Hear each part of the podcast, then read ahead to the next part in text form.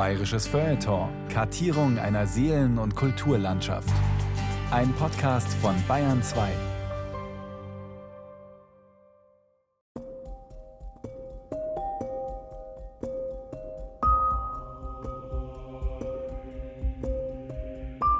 Mein Großvater wurde mal gerufen, weil sie aus den Augen einen leichten Blutfluss hatte. Das war schon etwas Ungewöhnliches, aber mein Großvater erinnerte sich an frühere Fälle und hat gesagt, die wird doch hoffentlich nicht jetzt anfangen, stigmatisiert zu werden. Die meisten Besucher sehen halt einfach nur die Phänomene, die Stigmen, Freitagsleiden und auch die Nahrungslosigkeit. Aber die Riesel ist ja viel, viel mehr. Es ist ein ganz breites Spektrum, was die Riesel darstellt. Weltbekannt ist es geworden dann durch die Berichterstattung in den Münchner Neuesten Nachrichten. Nach diesem Artikel Ende Juli 1927 ist es in die Weltpresse gegangen.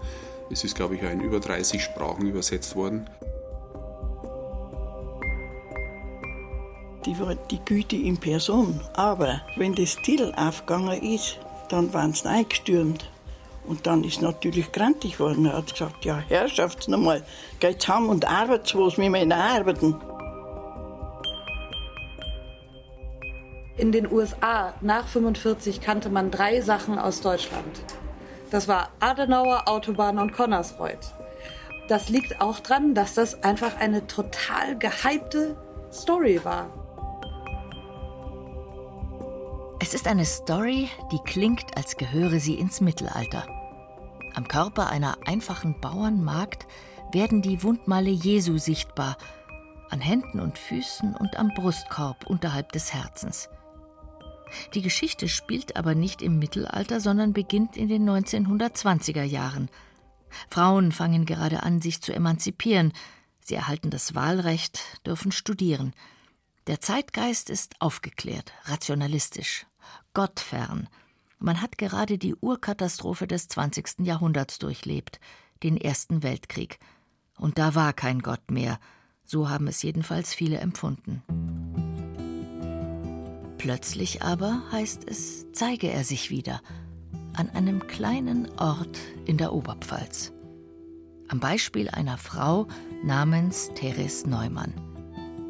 Sie lebt im Schneiderixenhaus am Marktplatz von Connersreuth, hat zehn Geschwister und ihr Vater bringt alle mehr schlecht als recht durch mit dem, was er als Schneider mit Nadel und Zwirn verdient. Dann passieren diese seltsamen Dinge zum ersten Mal am Karfreitag 1926. Längst gibt es Pressefotografen, Telegrafenämter und besonders schnell druckende Rotationsmaschinen. In der ganzen Welt erfährt man, was dort hinten in bayerisch-Sibirien nahe der tschechoslowakischen Grenze vor sich geht. Die einen halten es für ein Wunder, die anderen für Charlatanerie. Eine super Story lässt sich auf alle Fälle daraus machen – Warum nicht sogar in der Traumfabrik im Stechpalmenwald von Los Angeles? The Incredible Story of the Miracle Girl from Upper Palatinate. Hollywood Goes Connersreuth. Wie die Oberpfälzer Bauernmarkt Therese Neumann weltberühmt wurde. Sie hören ein bayerisches Feuilleton von Bernhard Setzwein. Kein geringerer als der gefeierte Regisseur Max Reinhardt hatte die Idee zu einem Stummfilm über die Riesel von Connersreuth. Oder zumindest an deren Geschichte angelehnt. Sein Salzburger Jedermann, uraufgeführt 1920, wies ihn als Experten für christlichen Mystizismus aus. Hugo von Hoffmannsthal hatte ihm seinerzeit die Stückvorlage geliefert. Und auch diesmal sollte er der Drehbuchautor sein. Es existiert tatsächlich ein Skript, man kann es in der Werkausgabe des Dichters nachlesen. Ja, und es stand sogar schon fest, wer die Rolle der Stigmatisierten spielen sollte, nämlich eine der berühmtesten Schauspielerinnen jener Zeit, die damals 34-jährige Lillian Gish aus Hollywood. Nachdem sie das Drehbuch gelesen hatte, hatte sie nur mehr einen Wunsch. I wanted to journey to the village of Connersreuth to see Theresa Newman. The Miracle Girl die erste. Kann die Psyche dem Körper befehlen zu bluten? Ein Karfreitagsdrama ein Waldsassener Amtsarzt und wahre große Schauspielkunst. Connersreuth ist der klassische Ort zum gepflegten dran vorbeireisen. Ein paar Misthaufen, ein paar Bauernanwesen, das Gasthaus zum Kohlenzen, vielleicht ein Sack Braugerste, der irgendwann einmal umgefallen ist. Am Karfreitag des Jahres 1926 aber ereignete sich dort ein Mysterium, wie es in der 800-jährigen Ortsgeschichte noch nie vorgekommen war. Ja, in sämtlichen Ortsgeschichten der gesamten Oberpfalz noch nicht vorgekommen war. Ein Bluttheater, das alles andere in den Schatten stellte. Bald liefen Gerüchte davon um.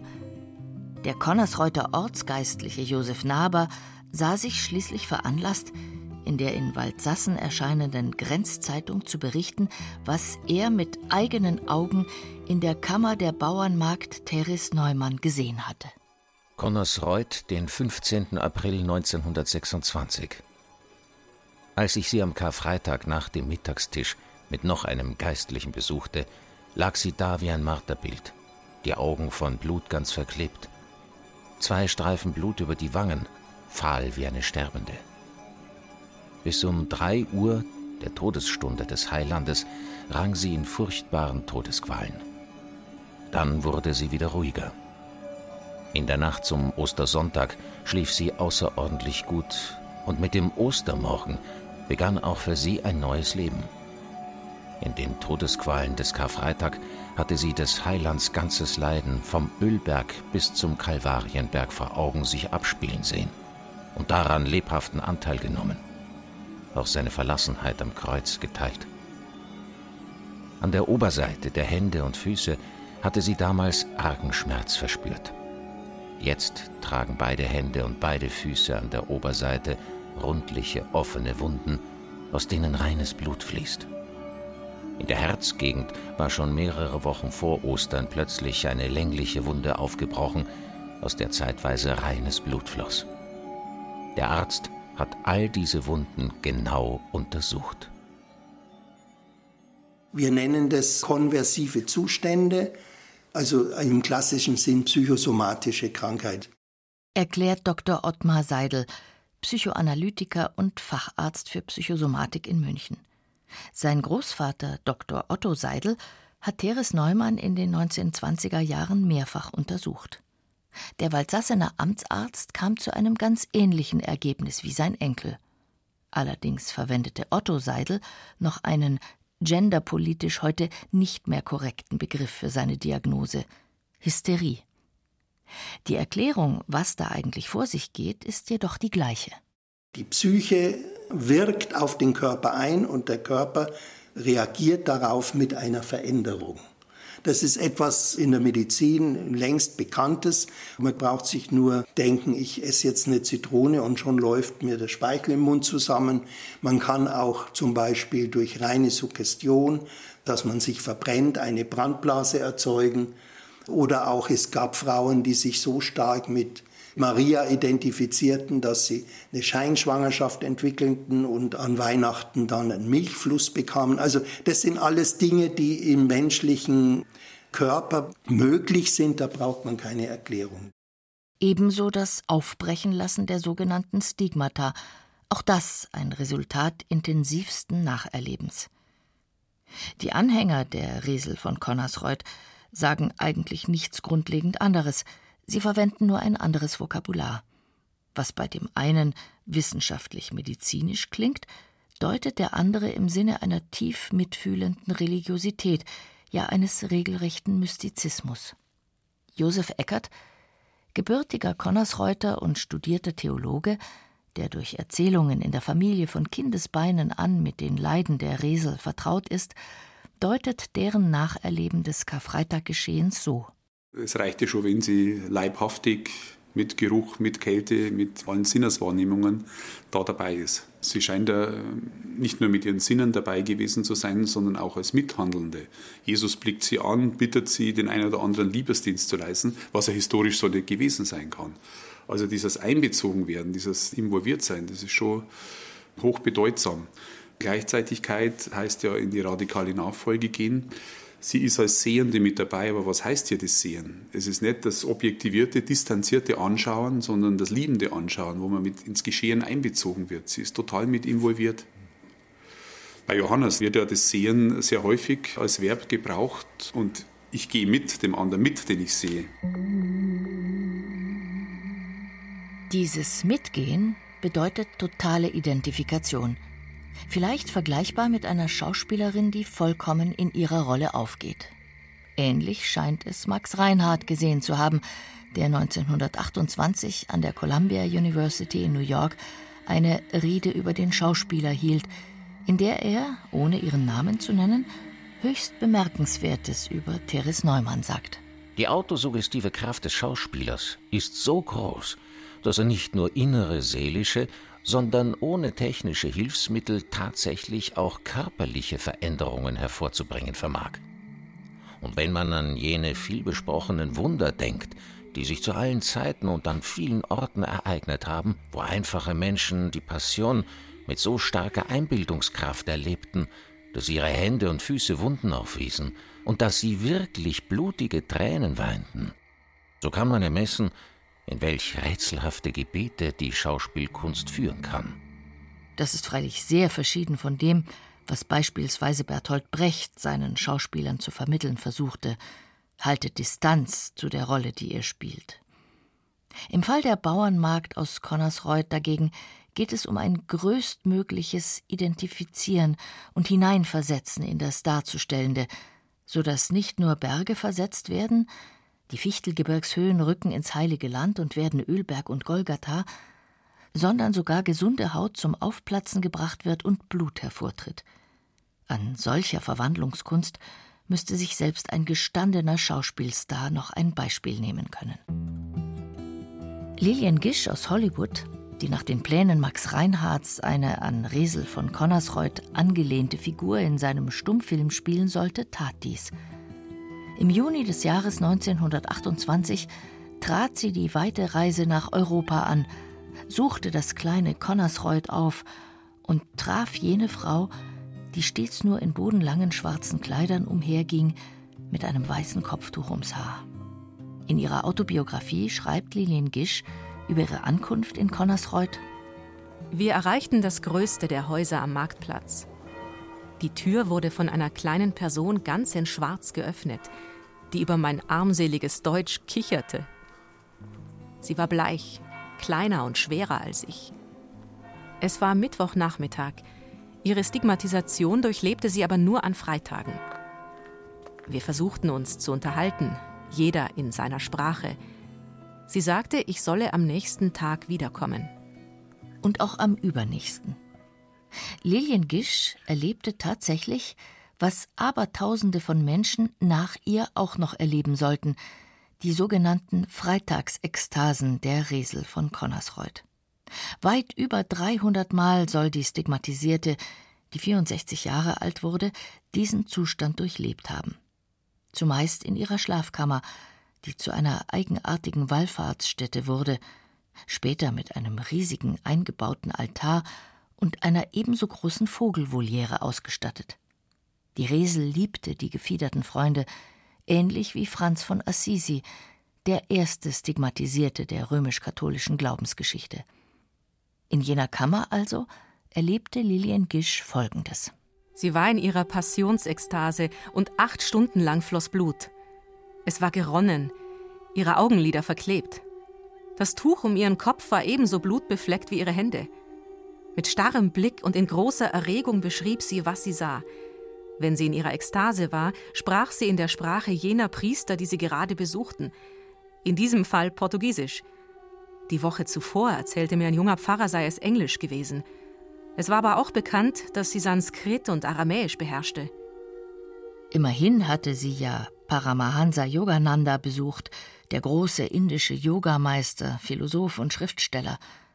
Einer seiner Begleiter war so bestürzt von den Vorgängen in Riesels Kammer, dass er nicht mehr alleine die Treppenstiege im Schneiderixenhaus nach unten kam.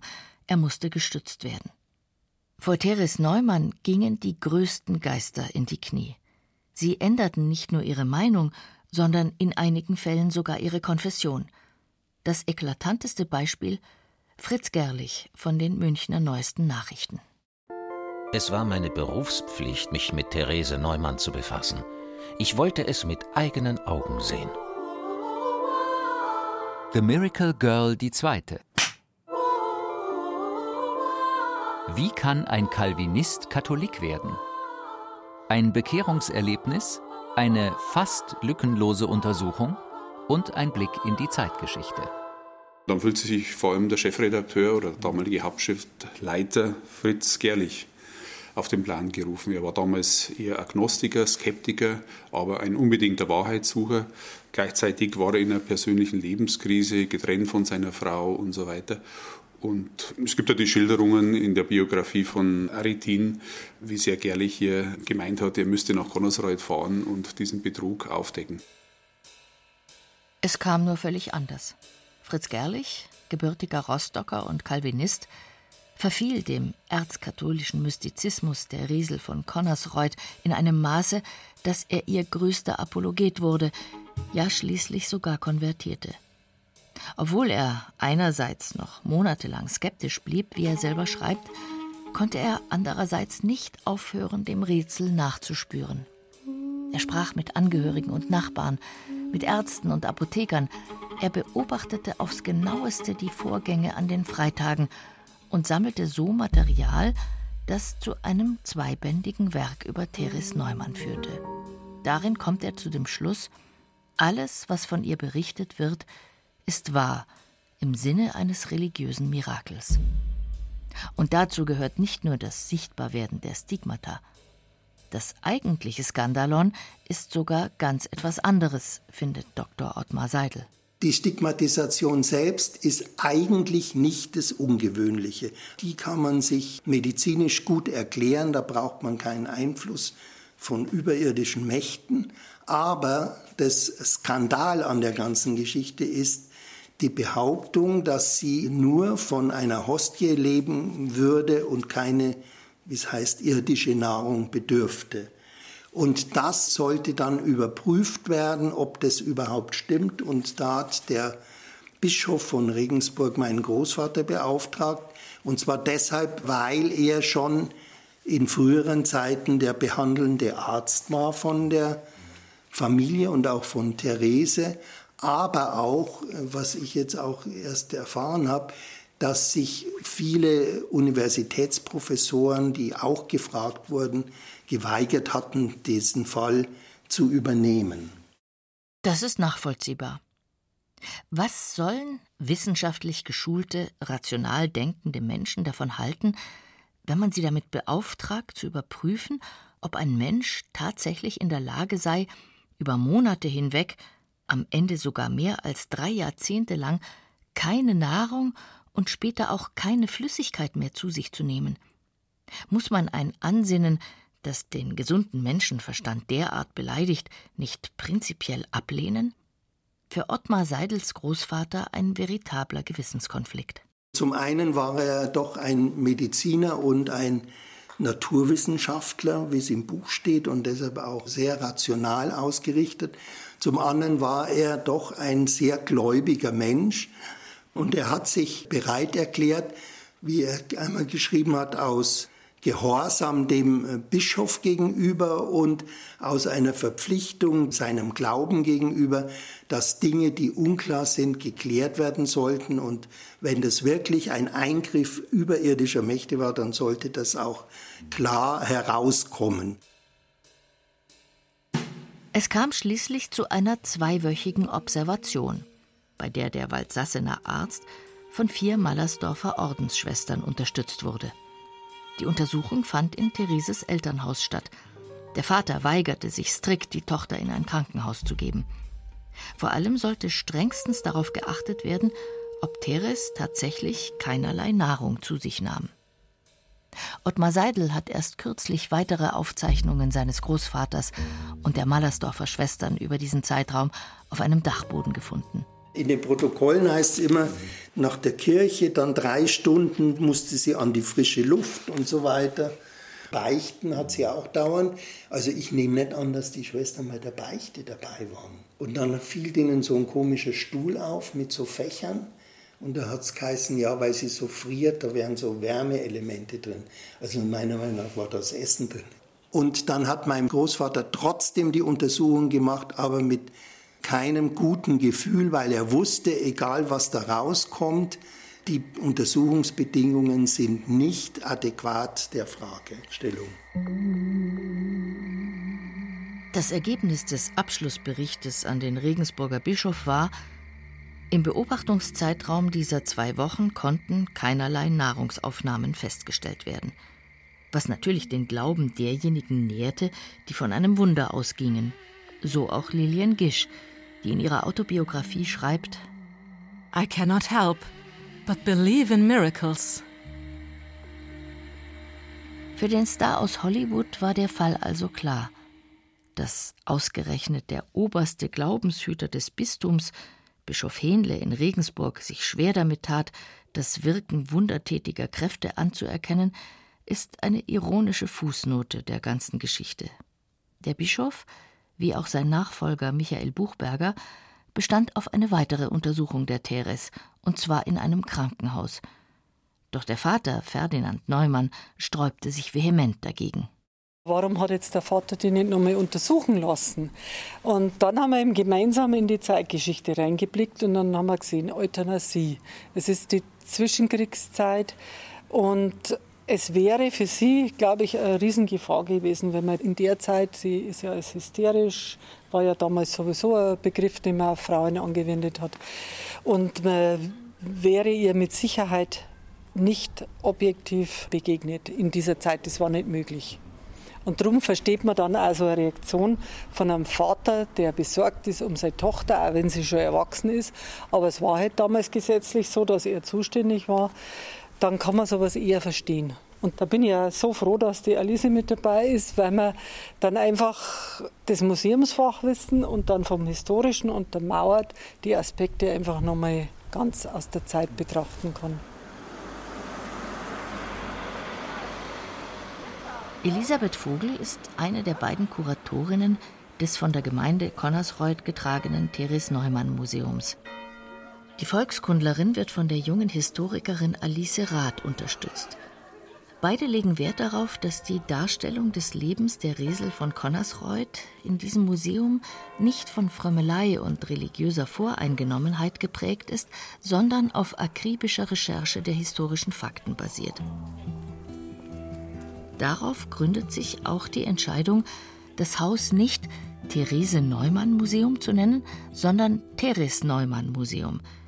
Die bayerische Namensform ist nämlich im Taufbuch und auf dem Grabstein bezeugt. Auch hat die Resel ihre Briefe, und es sind Aberhunderte gewesen, niemals anders unterzeichnet als mit Teres. Der falsche Vorname hat sich wohl durch einige norddeutsche Verteidiger ihrer Person eingeschlichen, allen voran Fritz Gerlich, dessen zweibändiges Buch mit Die stigmatisierte Therese Neumann von Connersreuth betitelt war. Aber auch die aus dem Oberbayerischen stammende Schriftstellerin Luise Rinser verwendete leider die falsche Namensform. In ihrem Büchlein mit dem nicht von ihr stammenden Titel Die Wahrheit über Connersreuth, ein Bericht, eines der lesenswertesten Bücher aus der Fülle der Reselliteratur, kommt sie auch auf die Zeit des Nationalsozialismus zu sprechen, womit eines der spannendsten Kapitel der Reselgeschichte aufgeschlagen wird. Sie hat Dr. Gerlich seine Verhaftung prophezeit. Warum hörte er nicht auf Thereses Warnung? The Miracle Girl die Dritte Woher kann eine Oberpfälzer Bauernmagd im Januar 1933 wissen, dass nichts gut ausgehen wird? Der sogenannte Konnersreuter Kreis, Resels Mitgefühl für die Schwächsten und ein dramatisches Kriegsende. Man braucht diese äußeren Zeichen, sonst hätte man die Aufmerksamkeit nicht herbringen können. Und das war, glaube ich, ein Mittel zum Zweck und mehr nicht. So ist ja. Wenn es diese Zeichen nicht gehabt hätte, wäre sie ganz eine normale Frau gewesen. So die allgemeine Meinung. bei einem Gespräch auf der Hausterrasse der Familie Wenisch in Connersreuth, welche nahe verwandt ist mit den Neumanns aus dem Schneiderixenhaus. Diese Sicht der Dinge wird dogmatische Rieselgläubige zwar nicht unbedingt zufriedenstellen, für sie sind die Stigmata eindeutig ein Wunder, das von Elisabeth Vogel geäußerte hat indes eine gewisse Plausibilität. Erst die Wundmale brachten der Teres die Aufmerksamkeit, die man einer ganz gewöhnlichen Oberpfälzer Bauernmarkt nicht entgegengebracht hätte. Nicht, wenn man Schriftleiter der Münchner Neuesten Nachrichten war, wie Gerlich, oder Professor für biblische Altexegese wie Franz Xaver Wutz, Botaniker und Fossiliensammler wie Franz Xaver Meyer oder ein Kapuzinerpater wie Ingbert Naab. Alles Männer, die sich im später sogenannten Konnersreuter Kreis versammelten, einer Widerstandsgruppe gegen Hitler. Und im Mittelpunkt dieses Kreises eine Frau, Therese Neumann, die durch ihr Leiden wie die Familienmitglieder das mirakulöse Geschehen gerne bezeichnen, auf sich aufmerksam machte. Alice Rath diese Männer hätten sie sonst nicht besucht. Diese Männer hätten sich nicht interessiert für das Leben dieses einfachen Mädchens, wenn man so will. Und dadurch ist das natürlich eine riesengroße Horizonterweiterung. Und ich denke nicht nur für die Therese Neumann selber, sondern ich glaube sogar auch für die ganze Familie, die dadurch Natürlich auch gezwungenermaßen, wenn man sich vorstellt, wie viele Menschen beispielsweise an einem Freitag hier in Connersreuth einfach in die privaten Wohnräume hineingekommen sind. Das hat sehr, sehr viele Nachteile natürlich. Das hat aber, denke ich, vielleicht auch einige positive Aspekte, dass man eben Menschen kennenlernt, seinen eigenen Kreis erweitern kann und vielleicht dadurch auch interessante Kontakte knüpfen kann. Beispiel auch diese Hollywood-Schauspielerin oder Max Reinhardt. In der Form wären diese Beziehungen nie zustande gekommen. Max Reinhardt war jüdischer Herkunft. 1937 floh er aus Deutschland und ließ sich in Amerika nieder, wo er 1943, also mitten im Krieg, in einem New Yorker Hotel auch starb.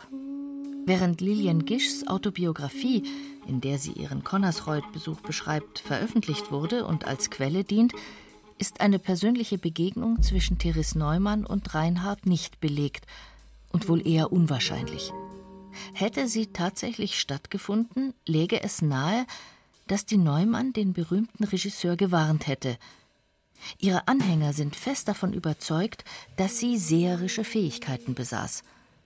Den erwähnten Kapuzinerpater Ingbert Naab hat sie jedenfalls mehrfach vor Festnahmen durch die Nazis gewarnt. Sicher hätte sie dies auch gegenüber dem Juden Max Reinhardt getan. Es ist ja erstaunlich, ne, dass von ihr, obwohl ja das durchaus in manchen kirchlichen Kreisen gängig war, überhaupt nichts Antijudäisches bekannt ist. Bemerkt Josef Eckert, der sich auch Gedanken darüber macht, woher ihre geradezu instinkthafte Abneigung gegenüber den Nationalsozialisten rührte. Denn eines lässt sich mit Gewissheit sagen: ein politisch denkender Mensch war Therese Neumann nicht, obwohl sie eine wache Zeitgenossin war. Sie hat, denke ich, schon auch die Grenzland-Zeitung gelesen und andere Zeitschriften, wo die Lügen und vor allem der Hass und die Hetze deutlich geworden sind. Dann natürlich auch der Hass, der aus diesen Schriften und aus der Propaganda kam die Verherrlichung der Macht und des Übermenschen. Sie dagegen war ja äh, eben durch ihre Erfahrungen und auch schon früher eben auf Richtung Kompassion eingestellt, also sich den Schwachen zu widmen, hat sie dann ihr ganzes Leben lang auch gemacht, mitzuleiden, Sympathie zu zeigen mit den Schwächeren, bis hin eben mit den Schwächeren in der Natur, mit den Tieren, mit den Vögeln und so weiter. Da hat sie also schon gewittert, was da droht. Inwieweit sie jetzt die Reden Hitlers gekannt und analysiert hat, das weiß ich nicht. Ich glaube, bei der Luise Rinser steht im Buch drinnen, dass es nicht gut ausgeht, das wisst ihr selber.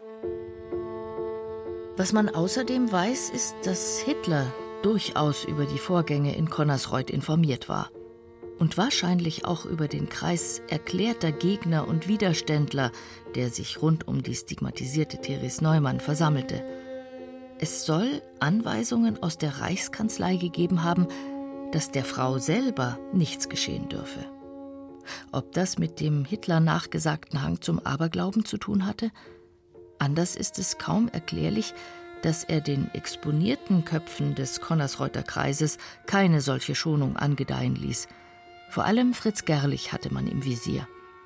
Nach dessen Konversion zum Katholizismus, zu der ihn Therese Neumann ermutigt hatte, kündigte er bei den Münchner Neuesten Nachrichten und gründete ein publizistisches Forum, das zum Sprachrohr der vehementesten Kritik an den Nationalsozialisten werden sollte, die Zeitschrift Der gerade Weg. Sie wurde dem mutigen Hitlergegner zum Verhängnis. Gerlich war einer der ersten, die nach der Machtergreifung im März 1933 verhaftet und nach Dachau gebracht wurden, wo man ihn bereits ein Dreivierteljahr später ermordete. Gemessen daran waren die Schikanen, die man bei Therese Neumann anwandte, nachgerade lächerlich und auch inkonsequent. Barbara Wenisch, deren Großmutter eine Schwester der Resel gewesen war, erzählt, dass man ihrer stigmatisierten Großtante zwar keine Lebensmittelmarken zuteilte, hinsichtlich der blutbefleckten Wäsche jedoch Milde zeigte. Es war ja so, dass seltsamerweise dann ja mehr Karten bekommen hat für Waschmittel und solche Sachen und keine Lebensmittelmarken. Und da hat man eigentlich dann vom Hitlerregime das anerkannt, dass sie nahrungslos lebt, indirekt. Barbara Wenisch weiß auch von den allerletzten Kriegstagen in Connersreuth zu berichten, die noch einmal eine dramatische Wendung brachten. Angesichts des drohenden totalen Untergangs versuchten Hitlers Gefolgsleute noch so viele Volksverräter wie nur möglich mit in den Tod zu reißen. Dass Therese Neumann über all die Jahre eine unbeugsame Gegnerin und Mahnerin gewesen war, konnte den Nazis unmöglich verborgen geblieben sein. Die Historiker, die sagen ja, dass eben SS-Einheit hier war, die sich dann nach Osten verzogen hat, hinter das Nachbardorf. Von Westen her sind die Amerikaner ja schon herangerückt. Und die haben ein Aufklärungsflugzeug über Konnersreuth geschickt. Allerdings ist das Aufklärungsflugzeug für die SS-Leute abgeschossen worden. Und daraufhin haben eben die Amerikaner dann trotz dieser Order, sie sollen Konnersreuth verschonen, reingeschossen. Allerdings, die ersten Einschüsse kamen vom Osten her, nachweislich. Und das waren die SS-Einheiten. Es wird auch davon gesprochen, es wäre ein Anschlag noch in letzter Minute, es war ja am 20. April 1945, kurz vor Kriegsende, dass man da in so einen militärisch total unbedeutenden Ort noch reinschießt. Das ist schon mit großen Fragezeichen versehen. Aber man geht davon aus, dass das ein Anschlagversuch war, die Resel noch in letzter Minute aus dem Weg zu räumen. Und fast wäre es auch gelungen. Denn es kam zu einem dramatischen Ereignis, das nicht nur Resel Neumann, sondern auch einer ganzen Schar von Kindern beinahe das Leben gekostet hätte. Man hatte Vorsorge getroffen für den Fall, dass die Amerikaner in Connersreuth einmarschieren würden Schließlich konnte niemand wissen, was die Zivilbevölkerung erwartete. Und so hatte man in einem Bauernstadel, der zum Pfarrhof gehörte und in dem landwirtschaftliches Gerät abgestellt war, ein Versteck geschaffen. In den Erdboden hinein hatte man einen Unterstand geschaufelt und mit ein paar roh zusammengezimmerten Stockbetten versehen. Der Einstieg in das Versteck war ausgerechnet mit einem Stapel Brennholz getarnt worden. Noch bevor der Beschuss durch die SS-Einheit und als Antwort darauf der Hagel von Spreng- und Brandgranaten seitens der Amerikaner auf den Ort niedergingen, um 18 Uhr abends war das, hatte sich Teres Neumann mit etlichen Kindern unter der Erde in Sicherheit gebracht. Eines der Kinder war Resels Nichte Maria Queitsch. Also da habe ich schon oft nachgedacht, dass wir Resel gewusst haben oder geahnt haben, oder was da jetzt was losgeht. Wir waren alle im Keller unten. Die Mütter sind daheim gewesen und wollten was holen zum Anzeigen noch. Sind dann nicht mehr hergekommen. Kinder waren da und Mütter waren da. Aber da habe ich oft schon überlegt, da war überhaupt kein Lärm und nichts. Das war Totenstille da drin.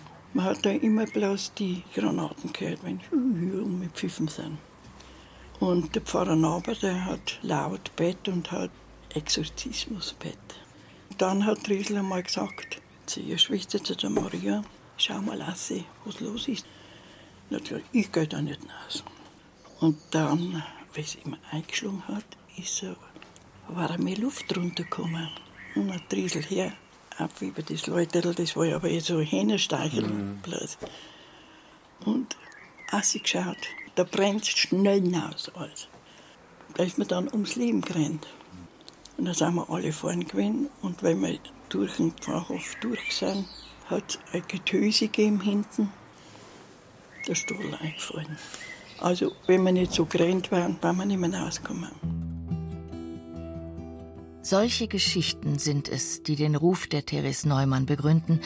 Sie habe eben über noch viel weitergehende Fähigkeiten verfügt, als nur über die, sich so sehr in das Leiden des Heiland hineinzuversetzen, dass sogar die Wundmale an ihrem Körper sichtbar wurden. Resel hat vielhundertfach geholfen, zumindest im Bewusstsein derjenigen, die sie um Hilfe angerufen haben, ob ganz konkret, indem sie sie noch zu Lebzeiten aufgesucht haben, oder in Absentia, nach ihrem Tod, etwa in Form eines Bittgebets. Wer sich davon überzeugen will, braucht bloß einmal den Friedhof von Connersreuth zu besuchen, wo nicht nur das Grab der Therese zu finden ist, sondern auch eine eigens für sie errichtete Votivkapelle, deren Wände über und über mit Dankestafeln bedeckt sind. Sie sind oft jüngeren Datums und mit Absendern aus aller Welt beschriftet. Heute noch kommen bis zu 20.000 Besucher jährlich nach Connersreuth, viele davon sicherlich, weil sie sich spirituell inspiriert von der Magie des Ortes tatsächlich Stärkung und Hilfe erwarten. Andere wohl eher aus Schaulust, wenn nicht gar Sensationsgier. Seltsame Blüten kann sowohl das eine als auch das andere treiben. Davon weiß Josef Eckert eine Anekdote zu erzählen. Sie hat mit jenem Reselstuhl zu tun, den Dr. Ottmar Seidel bereits erwähnt hat. Er wurde von Pfarrer Josef Naber hinter dem Hochaltar der Konnersreuter Pfarrkirche aufgestellt, damit Therese Neumann von dort aus an der heiligen Messe teilnehmen konnte, abgeschirmt durch einen Vorhang. Denn schon damals, vor allem in der Zeit nach dem Zweiten Weltkrieg, war die Resel von Connersreuth eine solche Berühmtheit, dass Pfarrer Naber fürchtete, aufdringliche Gaffer würden ihr sogar bis in die Kirche nachsteigen. Dann war ich ja Ministrant, meine Brüder auch. Und da ist man ja dann hinterm Hochaltar immer gestanden, bevor man zum Beispiel dann wieder rausgegangen ist mit dem Weihrauchfassel und so. Und da ist ja dahinter der Stuhl von der Resel. Und da haben wir uns, damit wir nicht stehen mussten, halt auch öfters respektlos eingesetzt. Ne? und ich kann mich noch erinnern, ganz am Anfang war noch der Vorhang fast ganz. Und dann sind die Holländer gekommen und haben immer mehr abgeschnipselt. Irgendwann mal war dann der Vorhang nur noch ein kleiner Rest und irgendwann mal ganz weg. Wenn ein um es einmal so zu nennen, Phänomen eine solche Anziehungskraft entwickelt und eine solche Anhängerschaft bekommt, dann kann man es irgendwann nur mehr schlecht einfach übersehen und ignorieren, selbst wenn man die allmächtige Amtskirche ist. Die hat sich lange Zeit mit Therese Neumann und Connersreuth weidlich schwer getan. Offizielle Verlautbarungen gab es dazu so gut wie gar keine. Seit 2005 läuft nun ein Seligsprechungsverfahren, vielleicht ja auch deshalb, weil 40.000 Unterschriften in Regensburg eingingen, die das forderten. Volksfrömmigkeit goes Ordinariat. Noch zu Lebzeiten hatte sich Therese Neumann mit Bischof Michael Buchberger getroffen und ein offenbar freimütiges Gespräch geführt. Anschließend soll der damals schon greise Buchberger Erstaunliches gesagt haben – Erstaunlich vor allem auch für einen Mann des Glaubens. Ich bin nicht völlig gegen Connersreuth gewesen, aber ich musste halt immer auch auf die Wissenschaft Rücksicht nehmen. The Miracle Girl die vierte und Schluss. Kann eine Bauernmagd mehr wissen und sehen als ein studierter Frauenarzt?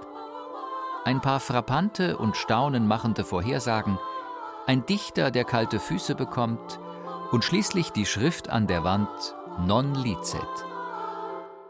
Nicht völlig gegen Connersreuth, aber auch nicht wirklich dafür.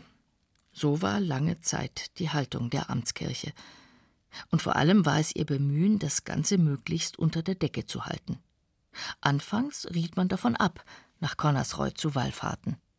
Als aber der Pilgerstrom, der an manchen Tagen zwei, dreitausend Menschen ausmachen konnte, einfach nicht abriss, versuchte man die Sache mit Besuchsscheinen zu kontrollieren. Nichts half. Wie würde da die Kirche erst reagieren, wenn sie davon erführe, dass sogar ein Kinofilm geplant war, der auf das Leben von Therese Neumann Bezug nehmen würde? Derjenige, der bei diesem Gedanken zunehmend kalte Füße bekam, war der Dichter Hugo von Hoffmannsthal.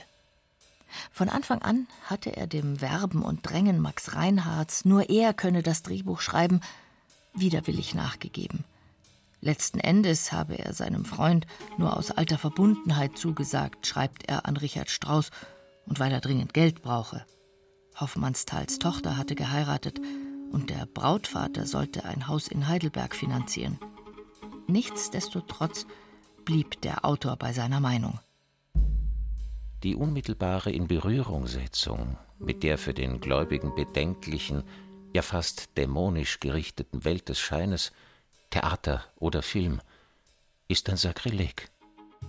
Max Reinhardt gegenüber formulierte Hoffmannsthal in einem langen Schreiben einige Verhaltensregeln, von denen er glaubte, sie müssten unbedingt eingehalten werden. Erstens.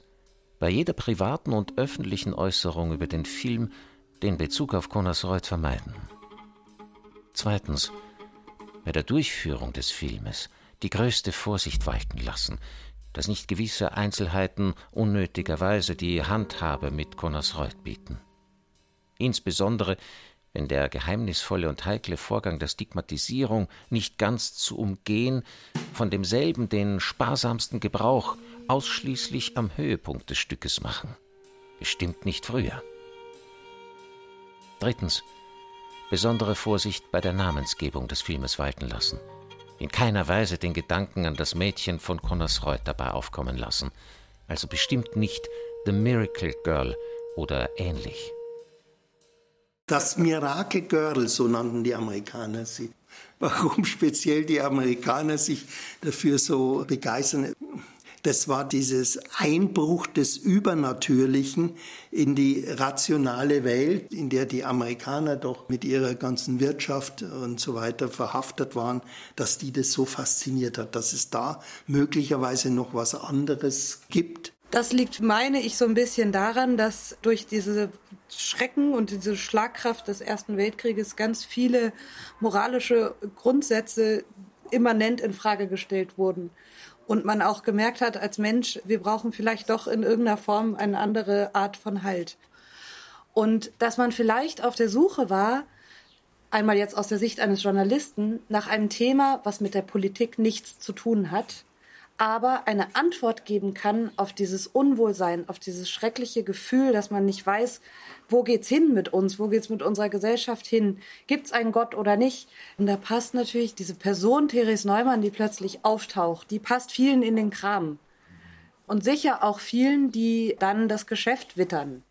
Die kommerzielle Ausschlachtung des Phänomens Therese Neumann, auf die Alice Rath hier anspielt, trieb in der Tat bizarre Blüten. So trat zum Beispiel im Januar 1928 im Berliner Café Wintergarten der ehemalige sächsische Bergmann Paul Diebel quasi als Varieté-Künstler auf. Titel seines Programms Die Heilige und ihr Narr. Er nagelte nicht nur seine Hand auf einem Tisch fest, ohne dass die geringste Wunde zurückblieb, er erzeugte auch Spontanblutungen an seinem Oberkörper. Das Publikum war sich sicher, natürlich aufgrund irgendwelcher Zaubertricks. Die Zeitschrift der Freidenker stellte fest, dass Diebel für Connersreuth und die ganze Stigmatisationsmystik ein schwerer Schlag sei, bot dann aber in ironischer Weise der Riesel-Anhängergemeinde einen Erklärungsversuch an. Sie vertausche im Namen Diebel die beiden Buchstaben I und E. Dann ist's ja klar am Tage, wer die Hand im Spiel hat. Der Deibel nämlich, In Connersreuth und weiten Teilen der übrigen Oberpfalz indes konnte das alles die inbrünstigen Rieselgläubigen nicht im geringsten anfechten. Sie pilgerten weiterhin zu der Frau im Schneiderixenhaus, oft mit ihren kleinen und größeren Alltagssorgen, denn dort fanden die allermeisten ein offenes Ohr. Es ist ja ein völlig falsches Bild, wenn Leute glauben, Therese Neumann sei die meiste Zeit über in ihrem Bett gelegen und habe dieses eigenartige Bluttheater aufgeführt. Das beschränkte sich fast ausschließlich auf die Freitage. Die übrige Zeit pflegte sie ihren Garten, der den Blumenschmuck für die Pfarrkirche lieferte und der noch heute als Reselgarten Tausenden von Besuchern ein Ruhepol ist. Oder sie fuhr mit ihrem kleinen Wagerl, dem ein Pony vorgespannt war, in die benachbarten Dörfer. Und überall führte sie Gespräche. Manchmal sogar die allerletzten Gespräche, kurz bevor es ans Sterben ging. Maria Queitsch berichtet davon, dass man Therese Neumann wiederholt zu Sterbenden gerufen habe, zusammen mit dem Pfarrer, aber auch an seiner Stadt. Da könnte einem fast der Gedanke kommen, in Connersreuth habe man schon vor über 60 Jahren kein Problem darin gesehen, Frauen mit priesterlichen Aufgaben zu betrauen. Früher haben sie einen Pfarrer geholt, aber da haben sie Dresel auch geholt. Da war Dresel für jeden dabei beim Sterben. Und am Krieg, weil die Soldaten in Urlaub da waren. Ich schätze nicht, dass da einer weggefahren ist, ohne dass er vorher bei der Dresel war. Und der hat dann, wir haben bloß gesagt, was Geweiz mitgeben. Mhm. Irgendwo ein Medaillon und so Rosenblätter hat es noch gehabt. Therese Neumann hatte ursprünglich vorgehabt, als Ordensschwester nach Afrika zu gehen. Als aber das Leiden bei ihr auftrat und sichtbar wurde, blieb ihr dies verwehrt. Wäre sie tatsächlich nach Afrika gegangen, wäre sie dort womöglich ihrer besonderen Fähigkeiten wegen so etwas wie eine weise Dorfälteste, ein weiblicher Medizinmann, respektive eine Schamanin geworden. Auch in Connersreuth war sie das im Grunde, natürlich in oberpfälzerischer Ausprägung. Von der Dorfbevölkerung jedenfalls wurden ihre Ratschläge nur allzu gerne eingeholt. Das konnten kleine medizinische Hilfestellungen sein, aber auch ganz lebenspraktische Fragen. Josef Eckert weiß davon zu erzählen. Meine Oma ist zum Beispiel raufgegangen, wenn es um so Grundsatzentscheidungen ging, wer von den Baum am Bauernhof soll da bleiben und wer soll rausheiraten. Also sie hat vier Kinder gehabt, zwei Söhne und zwei Töchter. Und die erste Frage war, soll der Michel oder der Hans rausgehen? Driesel gesagt, Michel, obwohl sie es ja eigentlich gar nicht so genauer gekannt hat. Ne? Den muss es auch wieder in der inneren Schau gesehen haben. Und von der Kenntnis meines Vaters und meines Onkels Michel her war sie, das war die richtige Auskunft. Die zweite Frage galt der künftigen Schwiegertochter, also der späteren Mutter von Josef Eckert. Therese Neumanns Einschätzung war überaus positiv. Man muss es in höchsten Tönen gelobt haben und eine gute Ehe und Familie versprochen haben. Und dann war es ja so, nachdem sie keiner gehabt haben und die ersten Monate oder das erste halbe Jahr keine Kinder unterwegs waren, ist dann meine Mutter eben auch bei, beim Frauenarzt gewesen und der hat ja gesagt, sie werden höchstwahrscheinlich keine Kinder kriegen, weil haben sie hart arbeiten müssen, so verschrumpelt ist ihre Gebärmutter. Und sie hat schon mit 13, 14 sehr hart in der Landwirtschaft arbeiten müssen, auf zwei Höfen gleichzeitig. Ja, und dann kamen sieben Kinder innerhalb von sechs Jahren. Ich bin mit meiner Zwillingsschwester der Erste. Auch ja. das ist ein kleines Wunder, ne? nachdem ja. der Frauenarzt in Tirschenreuth diese sehr harte, eindeutige Aussage getroffen hat. Es kommen nicht etwa bloß gewöhnliche Leute, Weiber und Katholiken, es waren schon Adelige da, Universitäts- und Hochschulprofessoren, hohe Geistliche, Beamte, Ärzte, Lehrer, Protestanten und Juden. Schreibt der Ortspfarrer Josef Naber in einem Brief an den Regensburger Bischof Henle. Als er seinen Dienst in Connersreuth antrat, besuchte Therese Neumann gerade die letzte Volksschulklasse. Als sie starb, am 18. September 1962, stand der 92-jährige Geistliche an ihrem Grab. Er hatte die Resel ein Leben lang begleitet und durfte sich also mit Recht quasi zur Familie gehörig fühlen. Im auffälligen Gegensatz zum eben Gehörten merkte er einmal an: Therese Neumann, ihre Eltern und ich haben nur den einen Wunsch, dass die Welt von uns nicht weiter Kenntnis nehme nur ein wenig der Herrgott im Himmel. Das mag ein frommer Wunsch gewesen sein. Erfüllt werden konnte er natürlich nicht. Vor allem nicht mehr, als einmal die Kunde von den Vorgängen in Connersreuth hinaus in alle Welt getragen worden war. Man darf nicht vergessen, zuallererst von Pfarrer Naber selber. Zu den Universitäts- und Hochschulprofessoren, den Adeligen und Geistlichen kamen auch noch Regisseure und Filmschauspielerinnen hinzu, die sich für die stigmatisierte Bauernmagd interessierten. Im Drehbuchentwurf von Hugo von Hoffmannsthal steht erst ganz am Schluss so wie er es in seinem Brief an Max Reinhardt gefordert hatte, das geradezu hagiographische Bild der nach dem Vorbild des Heiland Leidenden. Sie dreht sich um, ganz langsam, und hält ihre Hände aus, welche die blutenden Stigmata haben. Und dann blickt sie sich ganz um und zeigt ihr von der Stirne her blutendes Antlitz.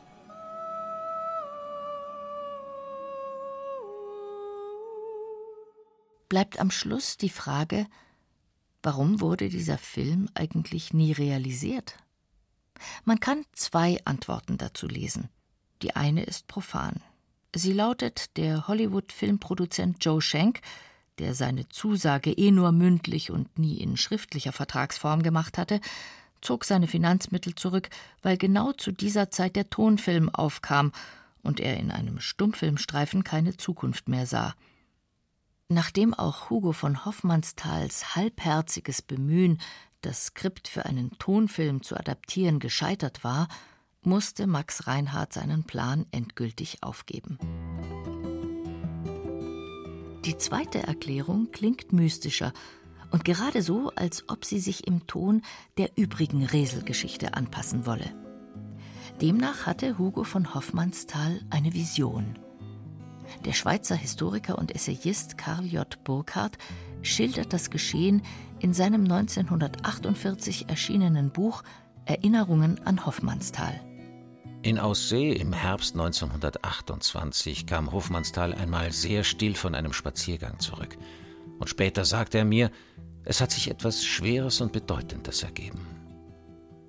Ich ging und meditierte, sann dieser Frage der Verfilmung nach. Plötzlich kam eine große Angst und Finsternis über mich, und ich sah mit einem physisch greifbar vor mir, quer über den Weg, eine Mauer, wie nie eine Mauer gewesen war. Eine Mauer, ein Terminus. Das hieß non licet. Da hatte ich an etwas gerührt, das nicht der Kunst gehört. Bis dahin war er vorgedrungen. Hier war die Grenze. Non licet. Es ist nicht erlaubt. Nicht alle sahen das so und nicht alle hielten sich daran.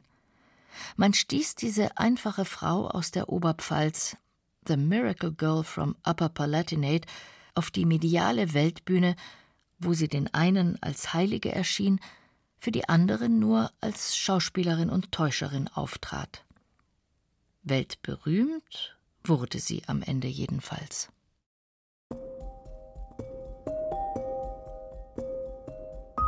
Hollywood Goes Connersreuth. Wie die Oberpfälzer Bauernmarkt Therese Neumann weltberühmt wurde. Sie hörten ein bayerisches Feuilleton von Bernhard Setzwein. Es sprachen Irina Wanka, Hans-Jürgen Stockerl, Anna Greiter und Christian Schuler.